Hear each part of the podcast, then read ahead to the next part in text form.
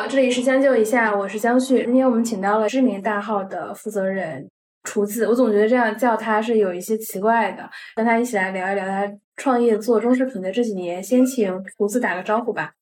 我之所以叫自己厨子呢，因为之前确实做过厨师。我真名呢叫 Harry 吴，我就是一个新媒体工作者，自己正在创业做一家新媒体公司，也是一个两个百万级粉丝 IP，一个叫变局，一个叫危机博士的主理人。我第一次认识 Harry 的时候，其实是一个传统的媒体老师介绍给我的。我当时其实并不是很看好，就是因为我当时接触到的所有传统媒体的老师，其实都不太了解新媒体吧，或者我当时看到是没有做成的。但是后面我偶然发现，哎，它的量好像是很大，而且后来量做的越来越快。到去年的时候，其实我看到它是在各个平台的数据都很好。然后我才关注到说这个人的背景是什么。我后来发现，哎，他在金融机构待过，然后又在国内头部领先的媒体就做过比较高的职位，还挺长时间的。然后我想，哎，这个年龄到底应该怎么猜测？因为给我介绍那位老师的年龄是比较大的，但是看他那个风格，好像年龄又不是很大，就有点不太好猜。然后今天见到，发现一身潮牌。我说你有说的那么大吗？好像也没有。跟我说起说你其实毕业后的第一份工作是做厨子。我还挺惊讶的，就是为什么会去做厨子，是因为我读书的时候也有过一个蓝带的梦想。你也是当时有这样的梦想吗？嗯，当时是在国外留学嘛，然后本科毕业了以后，大概是二零一零年、二零一一年左右。当时呢，就是说在国外虽然金融专业本科毕业，但是其实你作为一个华人在国外找工作还是比较难找的。那个时候你想留在国外工作，有这个想法。当时呢，就去花了三个月的时间去读了一个那种短期课程。读完了之后呢，就进入厨师这个行业。那个短期课程就是教你怎么做西餐的。还是比较幸运的话，就是最后还是在墨尔本的那个 casino，就是那个他的赌场里面。好像在中国就是黑珍珠嘛，或者叫米其林嘛，但他们那边是那个几个帽子，它有三顶帽子，大概就相当于米其林的几星这样的一个餐厅里面做厨师了。做了大概一年左右吧，反正我们我就把那一年自己定义为 gap year 了。那后面怎么又去做了金融呢？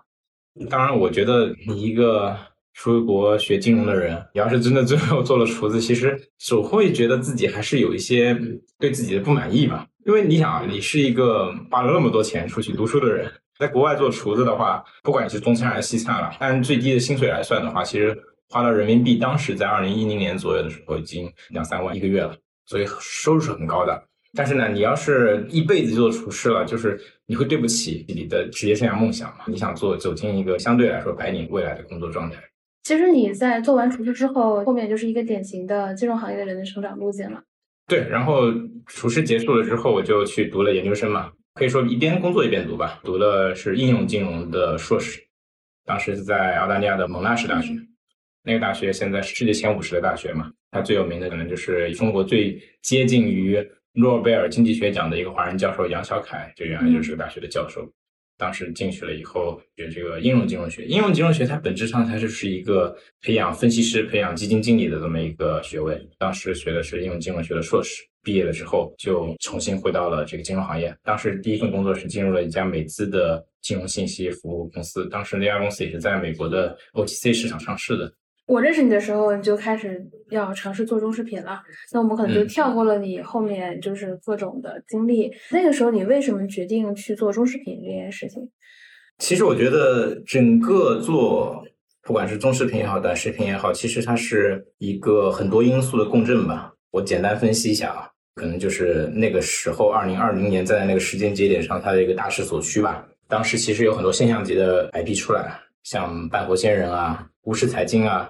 我这个人其实还是多少有一些恐惧镜头的，所以呢，我当时看他们做的很成功，就是心里痒痒的。但是你还长得还算比较帅，形象上其实出镜是没什么问题的。反而这是问题，因为你没有帅，你达不到帅，又达不到丑，你就这就是个普通人，就是路人，所以就不太好入这个圈。第二个原因，除了这个看到有一些啊现象级的 IP 的话，就是说当时在我们单位啊。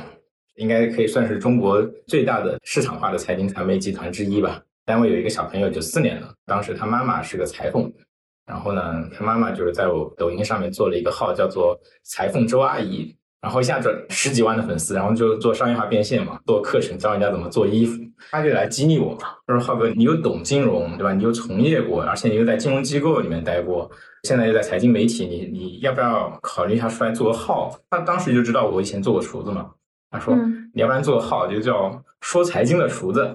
这个好，你看，比如说之前抖音上比较火、坚持很久的这个何清玲，就是她是一个老婆，对吧？她老公每次提的问题，然后她可能在做家务。你可以穿这个厨子的白色的这个衣服，边炒菜边讲一个财经的知识，这也可能是一个比较亲民的路线。当时其实就有这个规划，但是说实话，我还是比较恐摄像头的，然后我也不想去把自己人整个暴露在镜头前面，我觉得自己也没什么好跟大家分享，有外貌焦虑吧。还有一件事就是说，也是机缘巧合吧，在二零二零年，因为本身二零二零年初我就离开这个中国最大的这个传音传媒机构之一。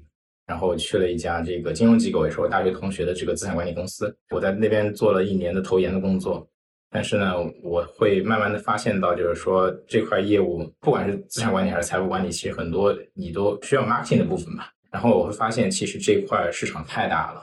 那个时候，很多财富管理公司啊，他们就。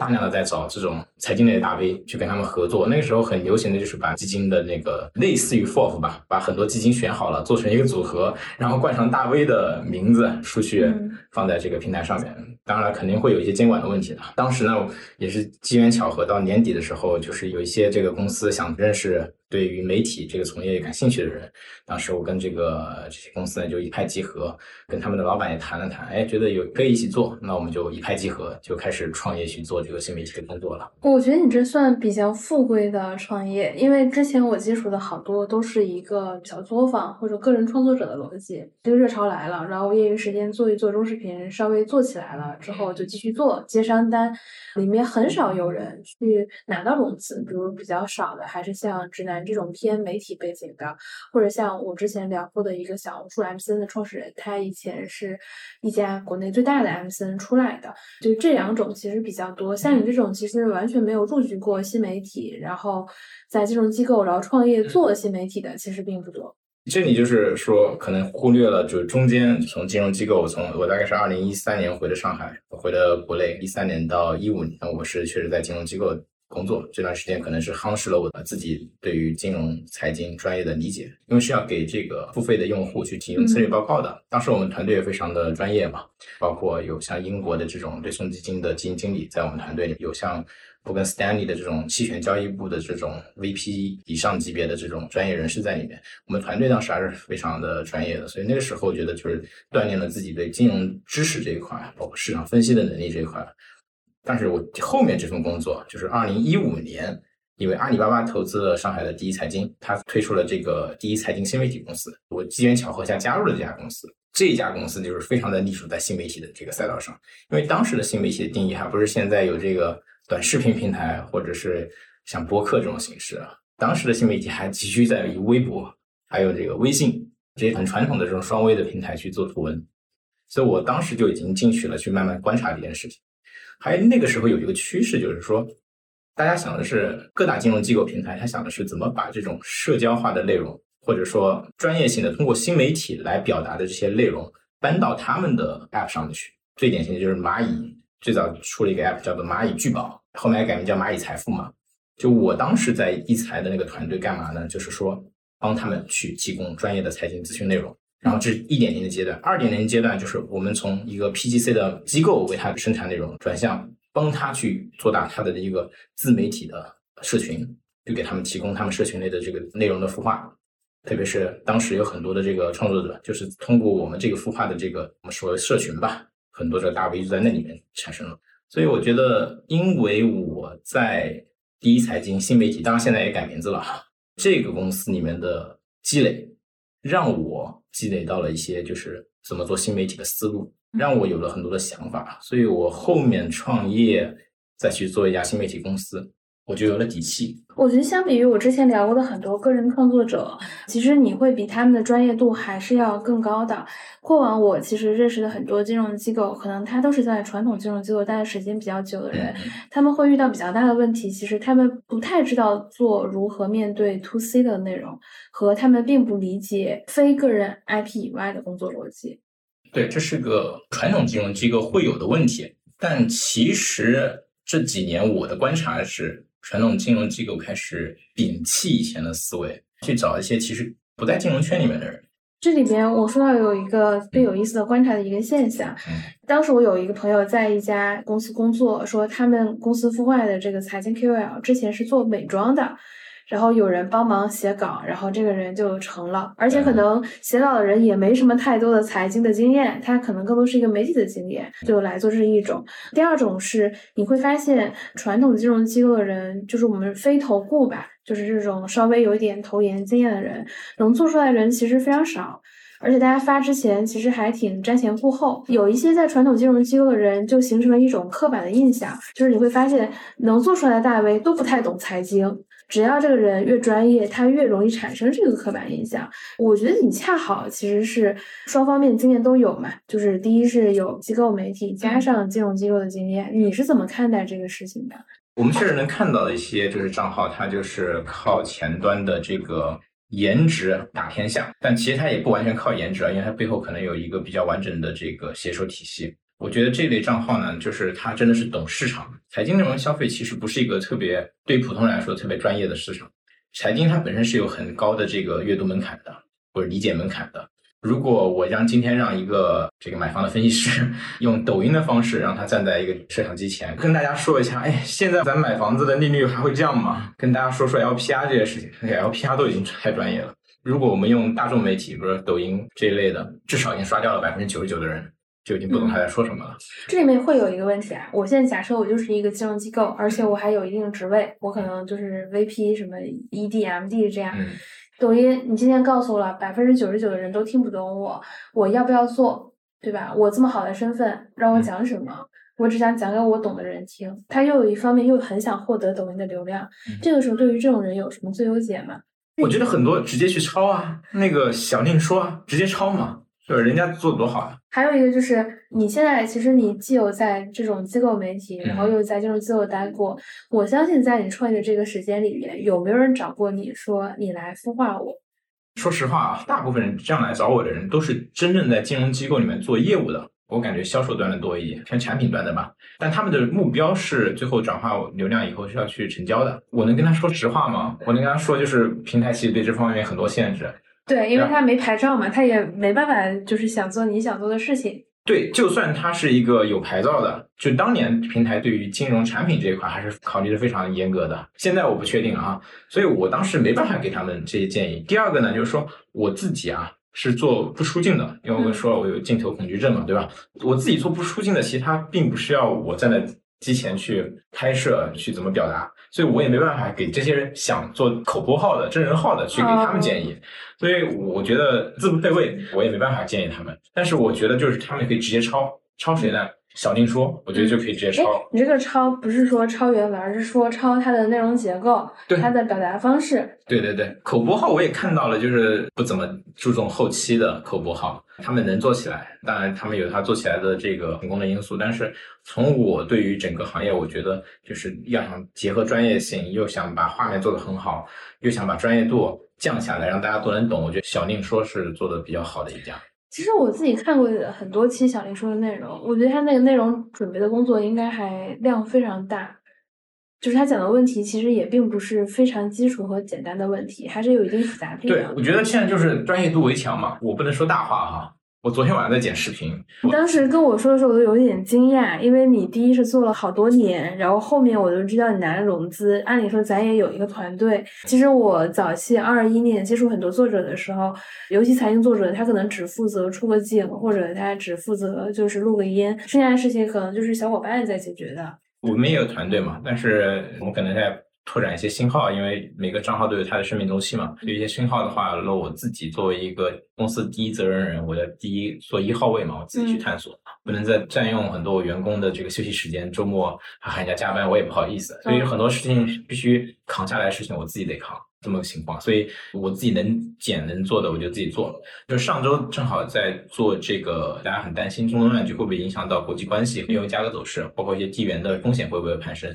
所以我上周周三的时候就好好的去回顾了整个中东的这个发展史，做了篇偏向历史与震惊的这个稿子，一写就收了收笔。我写作很快，我大概像五千字的稿子，一天绝对能搞定。那你速度还是效率很高。对对对，然后我周三的时候把稿子写完，然后周四忙其他账号，忙编辑危机博士，我们好几个账号嘛。忙完了以后，周五自己开始试着去找一些素材，周六一整天，包括之前找出来基础上全部就剪下来。昨天晚上熬夜到凌晨一点半，全部搞定了，包括后期我自己也做完了，十六分钟半的一个视频，我可能下周就找时间把它发掉了。我其实觉得还蛮辛苦。其实你这样创业已经两三年了，但你其实始终都是这样的一个状态。对对，大部分情况下是这种状态。哎，回到刚才一个问的问题，就是说。怎么去给他们经验？其实我跟他们经验就是，你卷，你就去卷。我是一个很看投入产出比、看效率的人。我今天发了抖音三个视频，我按照你刚才那个作息，我大概做几期，但我发现做出来的效果并不是很好。可能比如说我发第一个视频，现在发抖音，我可能就三三百个人看吧，我算好一点，三百个人看。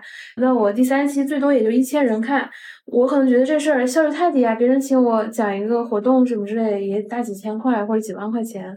我觉得我抖音受众不行，不是我不行，受众不行，算法不行。首先你要明白这个世界运行的规律是，你是跟着游戏规则去走的，你是不可能去改变游戏规则的。特别是你还是一个 nobody 的时候，你不可能改变游戏规则的。所以说一开始的时候，我直接说我这家公司从二零二零年年底，就是包括我们刚认识的时候，我是怎么跑的。我当时确实不太好，因为第一是那个老师人很好，但是我当时的经验是传统媒体老师啊，明白明白，懂懂懂懂懂你意思。我当时跑的方法是这样子的，当时我们内部组了三个团队，我亲手带一个团队。你看，这就是有钱人的创业，相对富裕。当时组三个团队，因为你要明白，你这个钱砸进去了以后，你未来是有收益的。这件事情就是用长期的眼光看这件事。我直接组三个团队，当时我们公司一开始也收购了一家公司，收购了一家做代运营的公司。你一创业就开始收购了一家 MCN。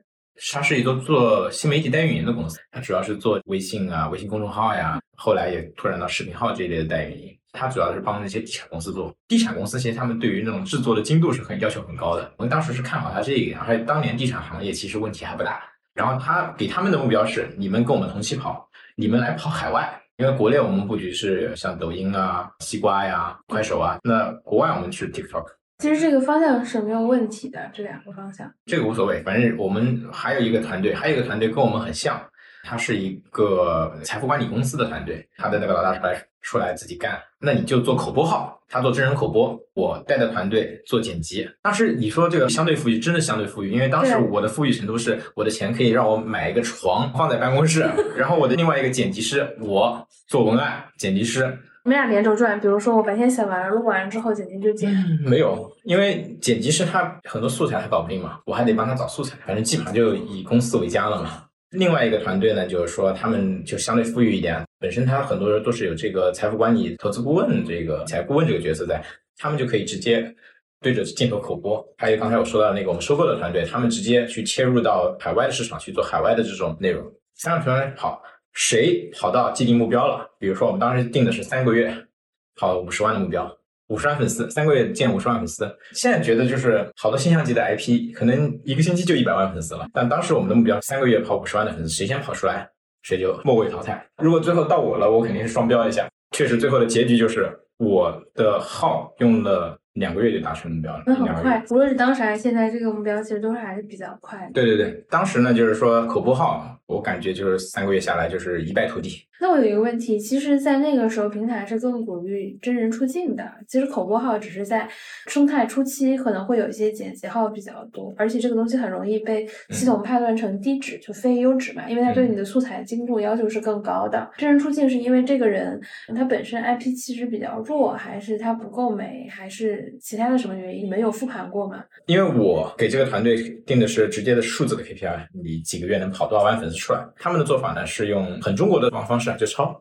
就是我看到哪个号，哎，这个风格好，我就去抄。然后脚本呢，我可以根据我们这个财富管理行业去加一些段子，因为那个时候是段子天下，包括现在其实还是段子天下，走的是这种搞笑风格的这个财经段子。但是我发现做不起来，做不起来，我当时就复盘，我说你们最核心的问题是什么呢？不是你们的设备不行，说实话，当时也批了一点钱给他们买设备了。不是你们的人不行，你们人都很专业，是因为你们根本就不是一个媒体做新媒体的，你们就是一帮财富管理界的所谓理财顾问。我觉得核心原因就是这个，所以你的思维不是媒体思维，你甚至这个标签怎么打，你就很随性的打完了。你这个话题怎么选，你可能都不知道市场上的。最热的热点是什么？你会结合的我财富管理的投资者教育，比如说投资者教育这块，我就要围绕投资者教育做。但其实你要知道，在做内容初期，你是很重视跟热点的。你要是热点能跟上，很多人就是凭着那一个热点把它打爆的。所以当时我觉得，就是核心的问题就是他们不是没有媒体思维，就纯粹的 是业务角度切入。我觉得好多做就是财富管理或者金融的人在做新媒体的时候，他会遇到比较大的问题，就是新媒体跟金融其实是有弊的。大家不知道如何去跨越，有双向经验的人，其实在这个整个市场就是不多的。对，谢谢。就我还有一点，就是过去很长一段时间在第一财经新媒体那块业务的时候，我们长期是服务金融机构的，所以我知道金融机构还想要的是什么，他们缺的是什么能力。而且我有个深刻体验，我觉得北京的媒体老师跟上海的媒体老师是有一些区别，是吧？区别比较大。就是上海这边的财经媒体老师，其实还是相对比较懂投资。咱不一定说懂，但是大部分都炒股。上海这边比较典型，但是北京很多，比如说财经财新的这些老师，我接触下来，他们对二级市场其实是不太了解的，更偏向于调查记者。调查记者和纯媒体，或者说更传统媒体风格吧，因为本身北京那边的整体的风格是这样，所以我觉得两方面的风格区别还是比较大的。所以说到这个金融方向或者是投资方向，其实反而是上海这边的 KOL，我觉得是要更多的。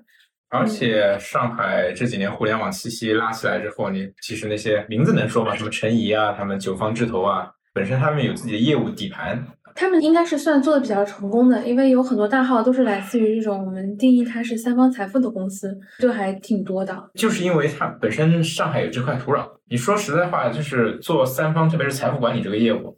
在北上广深应该是最好做的，对吧？对。到二三线城市就相对难一点了，好一点的二三线城市还好。所以上海它本身它有这个土壤，而且它又是相对来说会跟北京两个就是金融中心嘛，所以它有这块土壤。再加上互联网这几年气息，特别是喜马拉雅、小红书这几年又火了，哪怕抖音不在这儿，但它还是有这个气息。它它有这个气息，一相一结合，就比别的地方能出这个能出内容了。对，我觉得杭州也很多财经 KOL。这几年看下来，你看像直男呀，像其实温亦菲现在也在杭州，还有这个飞磊商业小纸条，对对，商业对对，还蛮多的。就是这也跟互联网的发展是比较有关系的。杭州它比较特殊嘛，它本身这个城市就是一个互联网的城市。如果再给我做一次选择的话，我肯定会选择去杭州。为啥？你觉得用人成本低？综合成本低。综合成本低。对对对对对。那上海和杭州其实一小时经济圈，哪怕你的人才是可以解决的。很多人他愿意为了事业去放弃，比如说工作日在杭州，周末在上海，很简单这件事情。对，因为我发现就是有一个之前的。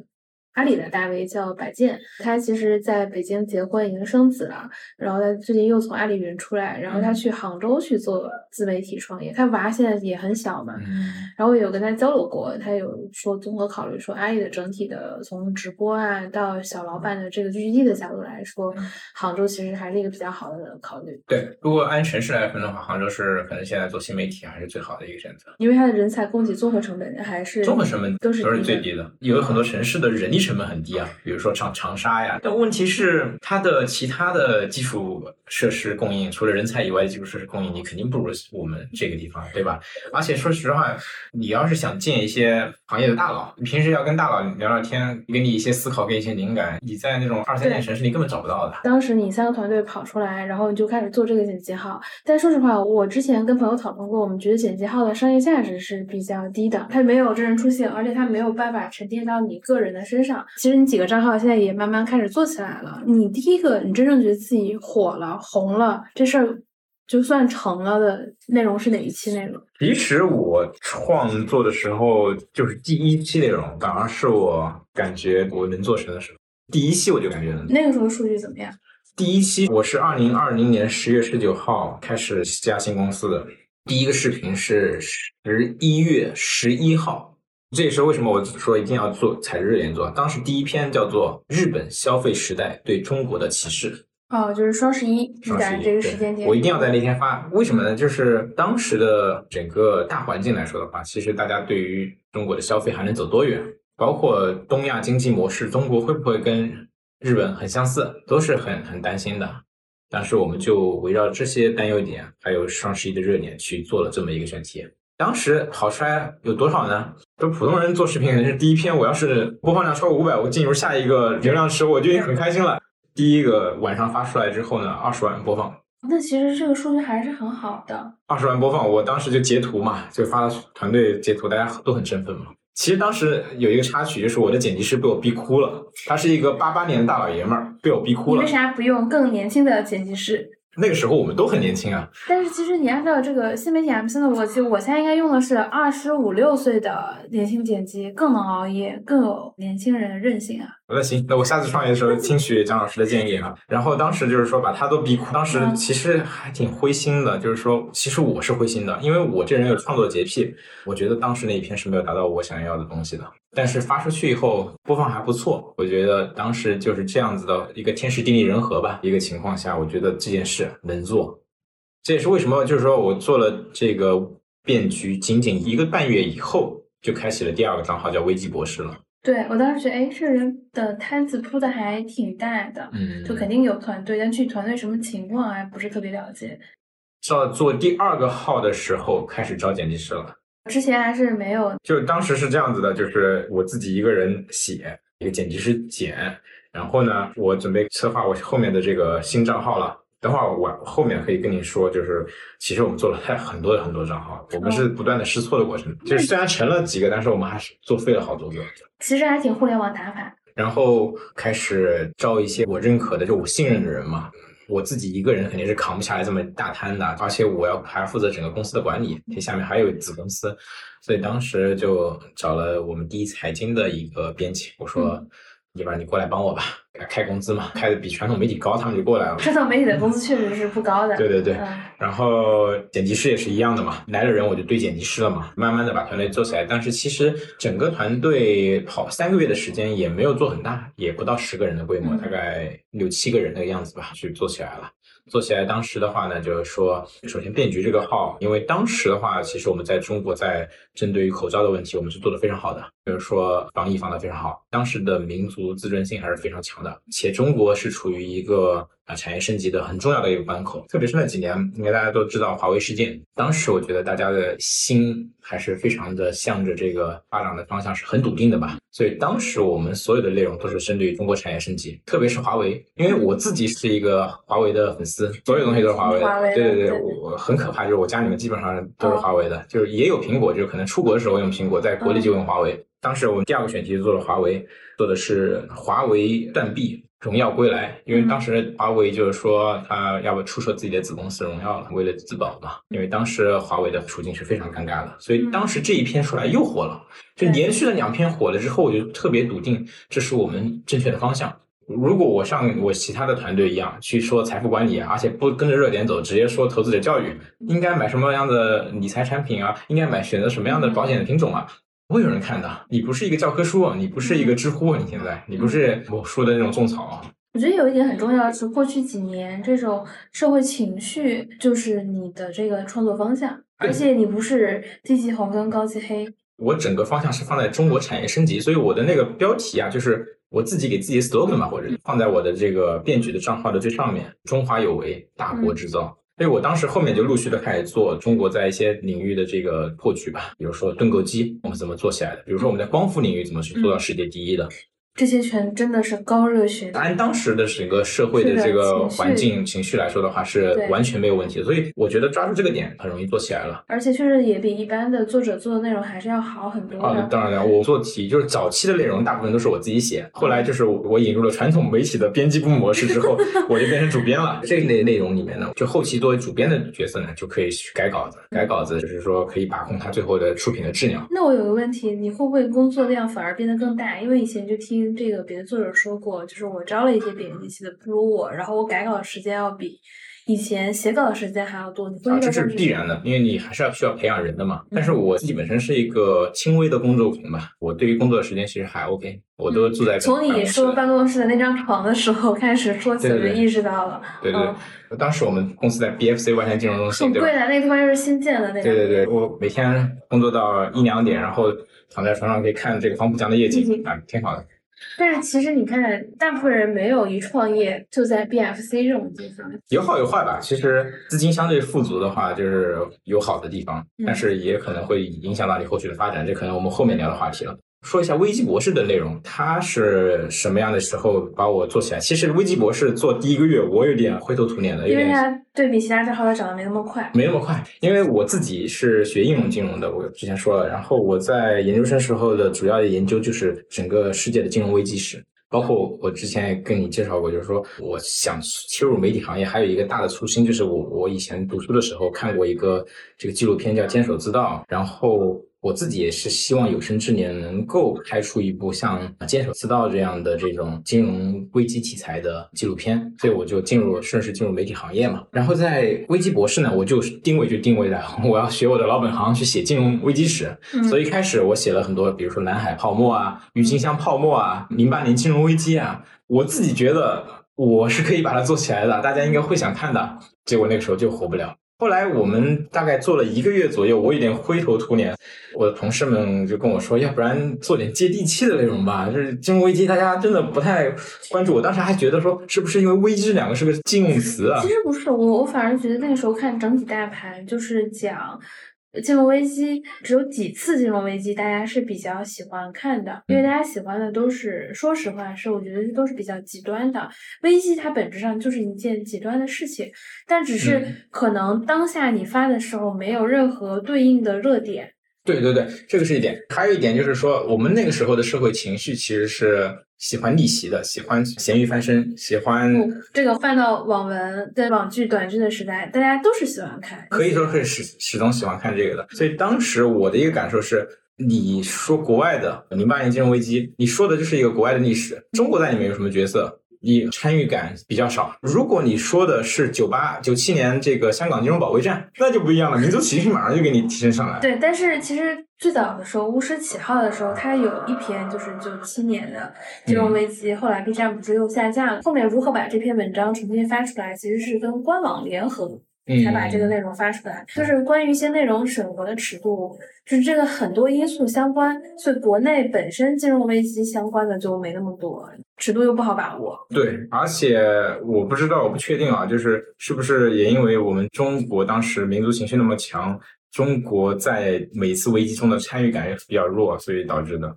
你说九七年，因为香港确确实实就是在这个漩涡的中央啊，对吧？零八年其实我们也有一点点关系，但是没那么够黄。就是它很短暂，相对来说影响了那两三年的毕业生，但对其他人的影响其实是没有那么大的。特别是没有把民族情绪给它渲染出来，那就很难做了。再说一下，就是那个哪一期视频，我觉得 OK 了，就是当时说你内容是能接地气一点，好，当时策划了一个选题，火锅，但是火锅大家都吃啊，都爱吃啊，但是火锅怎么去跟危机去结合呢？火锅大败局，那吴晓波以前不是写过一系列的书嘛，哦叫《大败局系列》，对吧？嗯我就把这个概念引进去了。我们去找现在一些新兴的和普通人日常消费相关的品牌也好，产品也罢，就是他们最后的一个败局史。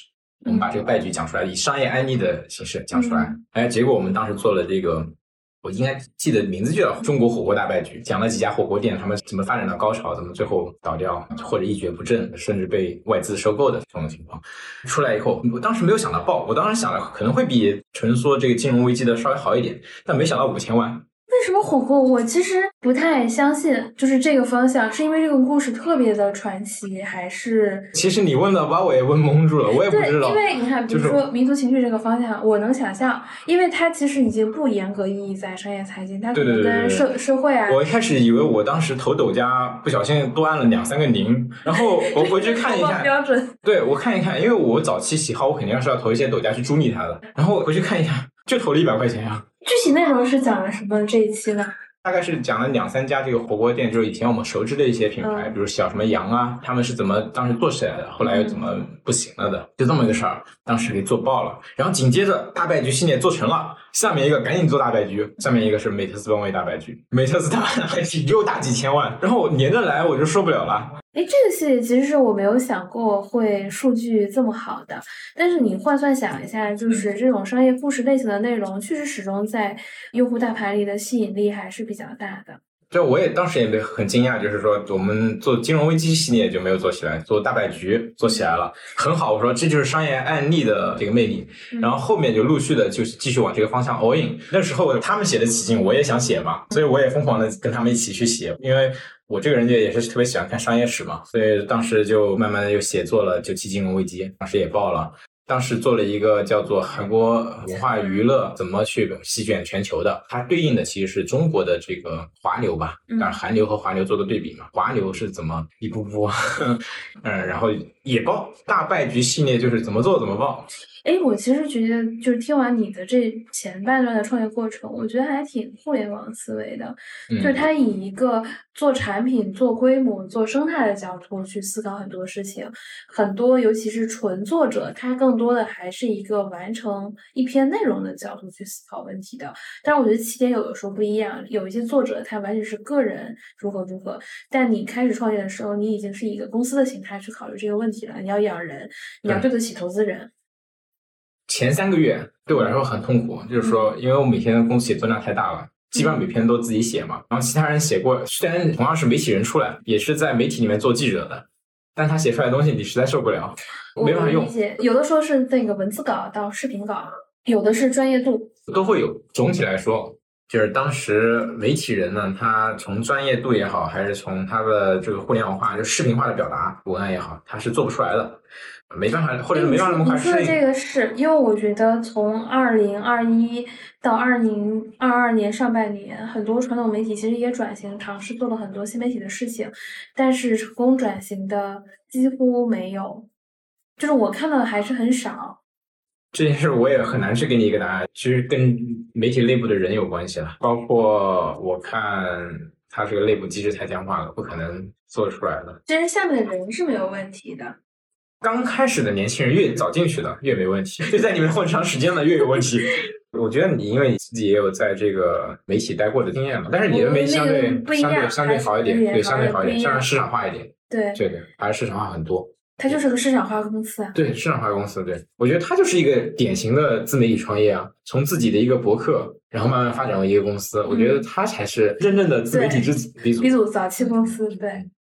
对，刚才好像没有说我们公司的，大家没有说说你们公司，说你们公司，没有说我们公司，我大家都不知道我们公司干啥的。对对对对，赶紧赶紧要讲一讲。刚才其实讲了挺多的，就是你是怎么起号的。现在可能大家对你的业务全局还没有一个感受。现在听起来就很多公公司，能不能正式介绍一下？就是你们公司大概有哪些业务，都分别是什么？我们其实整个公司虽然是二零年十月份成立的，但是呢，我们其实布局了三大块业务。第一个就是自营的 IP，就是包括变局、危机博士这些自营的 IP。当然，我们后来跑了很多的 IP，只是说变局、危机博士现在是最大的，大几百万粉丝这种 IP。啊，还有一部分呢就是 MCN 业务，我们主要是基于现在的这个游戏产业，还有这个二次元的这个兴趣的点去做的一个游戏和二次元的这么一个一个 MCN。它里面大部分都是那种变装啊、国风啊。第三个业务就是那个传统的代运营和整合营销的业务，这块我们是收购了一家公司。听起来这个创业就财大气粗的。那我问个直击心灵比较冒昧的问题啊，这三个业务哪个业务最赚钱？最赚钱自营 IP。自营 IP。对，还有包括就是代运营，其实还可以的。代运营现在最大的困难点是我们当时整个收购这家公司，它布局的是在地产行业，地产行业不行了，所以导致的他们现在啊应收账款的问题。所以他也不是说他们自己的。业务能力不行，像现在的一些像深圳机场啊，他们还是继续做着的。那这三个业务最开始的时候，你哪个投入精力最多？自营 IP，自营 IP，这是我亲手带出来的。我要自己从文案到甚至剪辑，每一个素材怎么收集，我都自己去做。还有人才体系的培养，我们最多的时候，整个编辑部有将近二十号人，剪辑师、编辑、运营加起来二十号人。后来就是因为大环境有一些放缓嘛，然后就做一些战略收缩嘛，说起来少一点。其实还是算一个比较典型腰部偏上的一个公司结构。嗯，对，就是整个如果加上子公司的话，大概是四十号人。嗯，其实挺多的，在一家新媒体来说。对对对。然后这两年大环境的话，就是必须收缩了。那你觉得之前在做新媒体创业的时候，你最黄金的时间是哪一年？最黄金的可能还是第一年吧，二零二零到二零二一，这是最黄金的时候，跑得快。但那个时候其实对于新媒体入局的话，你算其实入局的还是比较晚的，因为我感觉之前接触很多头部 IP，基本上是一九年就至少已经在做这个事情了。巫师，对巫师，我觉得巫师就是一种带动效应嘛，就是说它起来以后带动了像我们这一类的人。觉得啊，很有必要去跟他一样去入这个局。其实说实话，你说你投入的精力最大是这种不露脸的 IP，然后是这种二创的视频。其实我一直觉得这种类型的视频的商业化是很成问题的。它能接的商单有哪些？我能想到的是，之前做的流量比较大，有可能会有这个科技公司跟互联网公司的商单。但是也有一个问题，就是第一是跟你的内容的匹配度的问题，第二个问题是这两年。互联网公司明确的没有钱了，他们可能就不太投了。第二是你们又不做带货，可能有一些这种知识类账号他会尝试一下带货，你们是没有的。那第三是你们在靠哪些事情在做商业化呢？首先，商业化这块我必须承认做的不是很好。然后我们说一下，就是我们现在自己在做的一些商业化，那本质还是依托于抖音的这个星图系统去做这个广告商单。然后每一年它的商单的类型不太一样，就前几年的话，可能更偏向于手机三 C 类产品；这两年的话，汽车。前两天看了一个段子，说这两年最赚钱的应该就是汽车自媒体了。对，但是我们怎么说呢？也没有很赚钱了，反正就是接一些商单，恰逢其时吧。这两年崛起的都是我们国产的新能源，所以我们正好变局，它定位是在中国制造智力的智，所以我们就很匹配，所以我们接会接这种汽车的商单，然后我们也会接一些这个国产的手机。前两年，二零二一到二零二二是手机的年份，二零二二到二零二三是汽车的年份，所以这是我们主要的这个广告的来源。但是我会强行的不让自己接太多广告，因为我也不想把这个账号变得很营销化，变成甚至营销号，我也挺难接受的。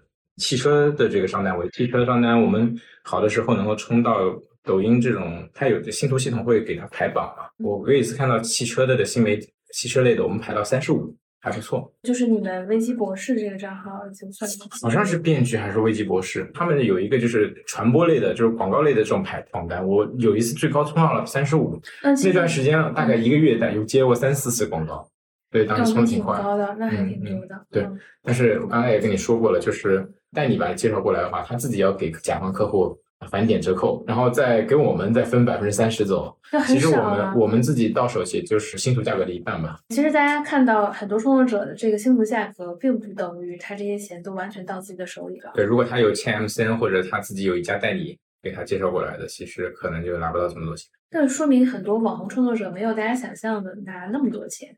你问我，我只能说我自己的客观情况，我自己是不赚钱的。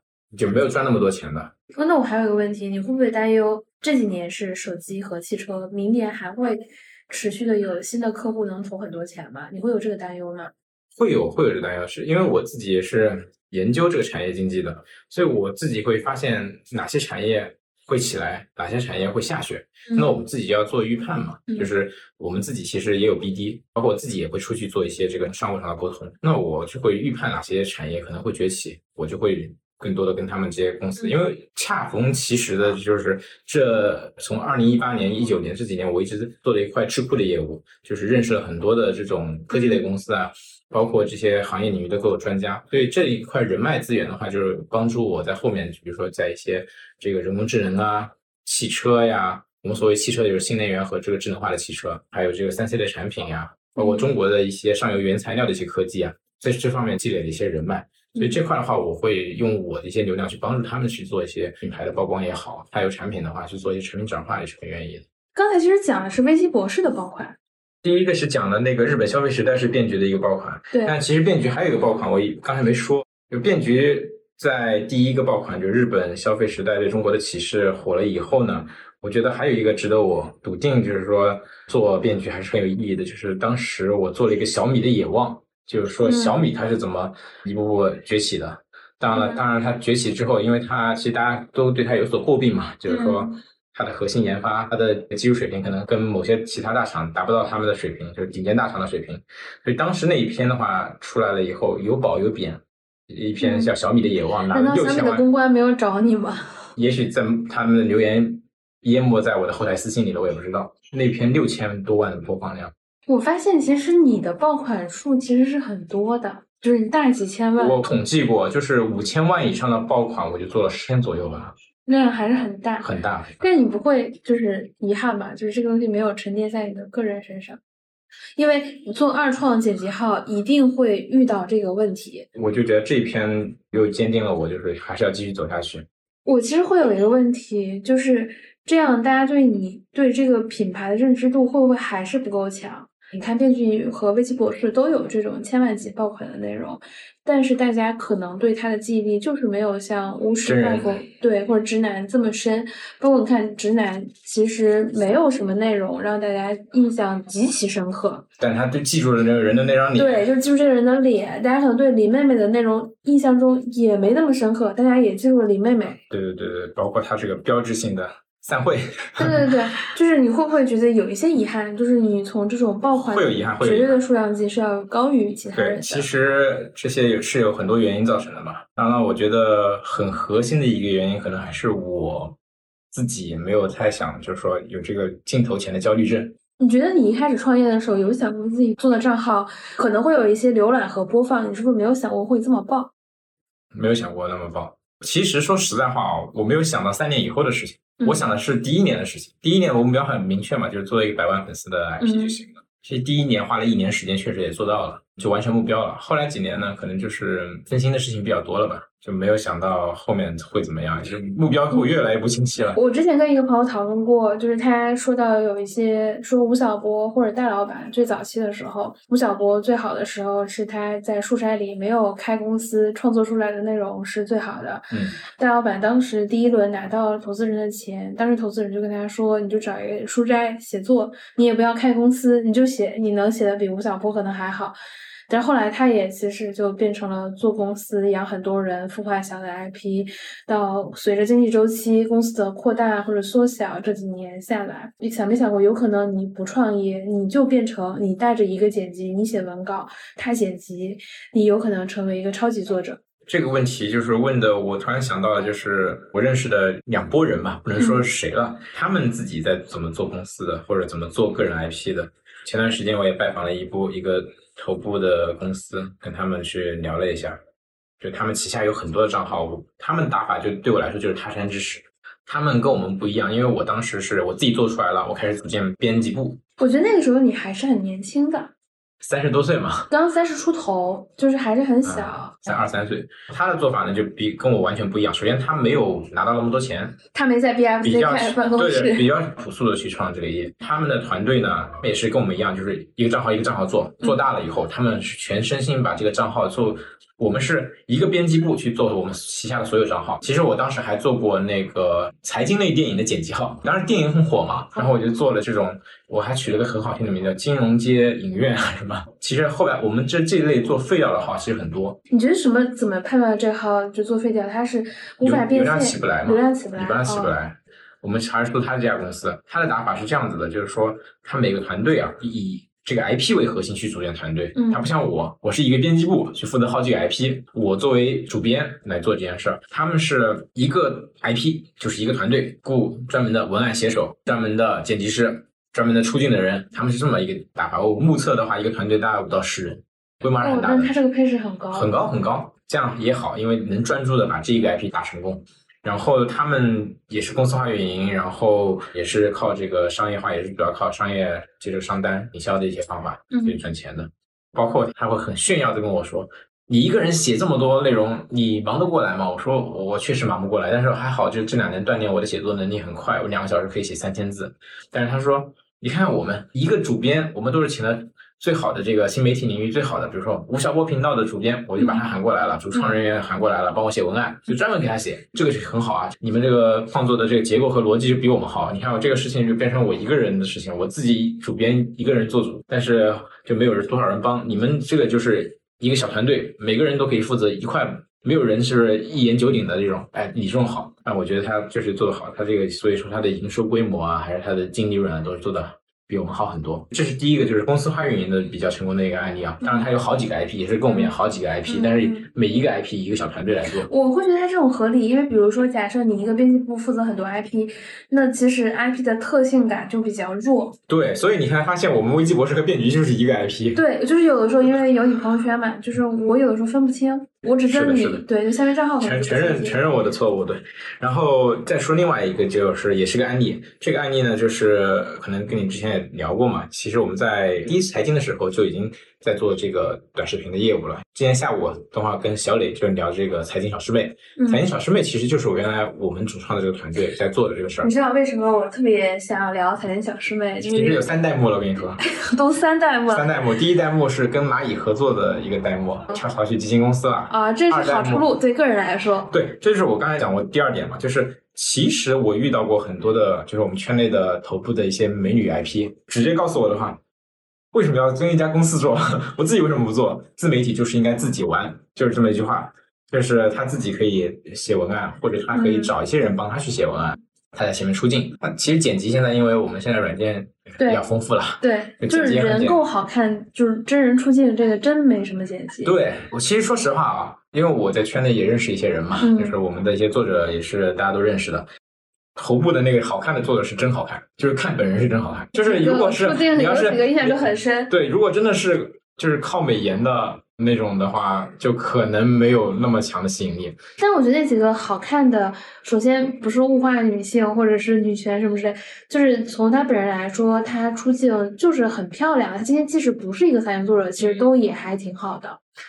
因为本身内容的表达，他前端那个讲述的人，他不一定是专业的人。因为媒体人其实他有定位的。媒体人是比不过专业的宏观分析师，比不过经济学家的，他只是把他们的内容转述过去。嗯，但是媒体人他又不应该站在太高的道德高点上去把某些事情判断出对错。媒体人应该是保持一个中立的。但是呢，因为我们现在生活的这个社会呢，已经不需要你中立化表达了，或者说大家不喜欢听中立化表达，所以你要带一点点的隐性观点，这就是让媒体人能做的事情。现在的媒体人呢，就是说他们有一个优势，就是他们既能听得懂。专家的话，又知道普通老百姓想怎么才能听得懂，再加上自己在中立中间还要隐性的输出一些小观点，嗯，我觉得这就是。那你说，我觉得这个描述的非常的准确，这个就是可能是直男的。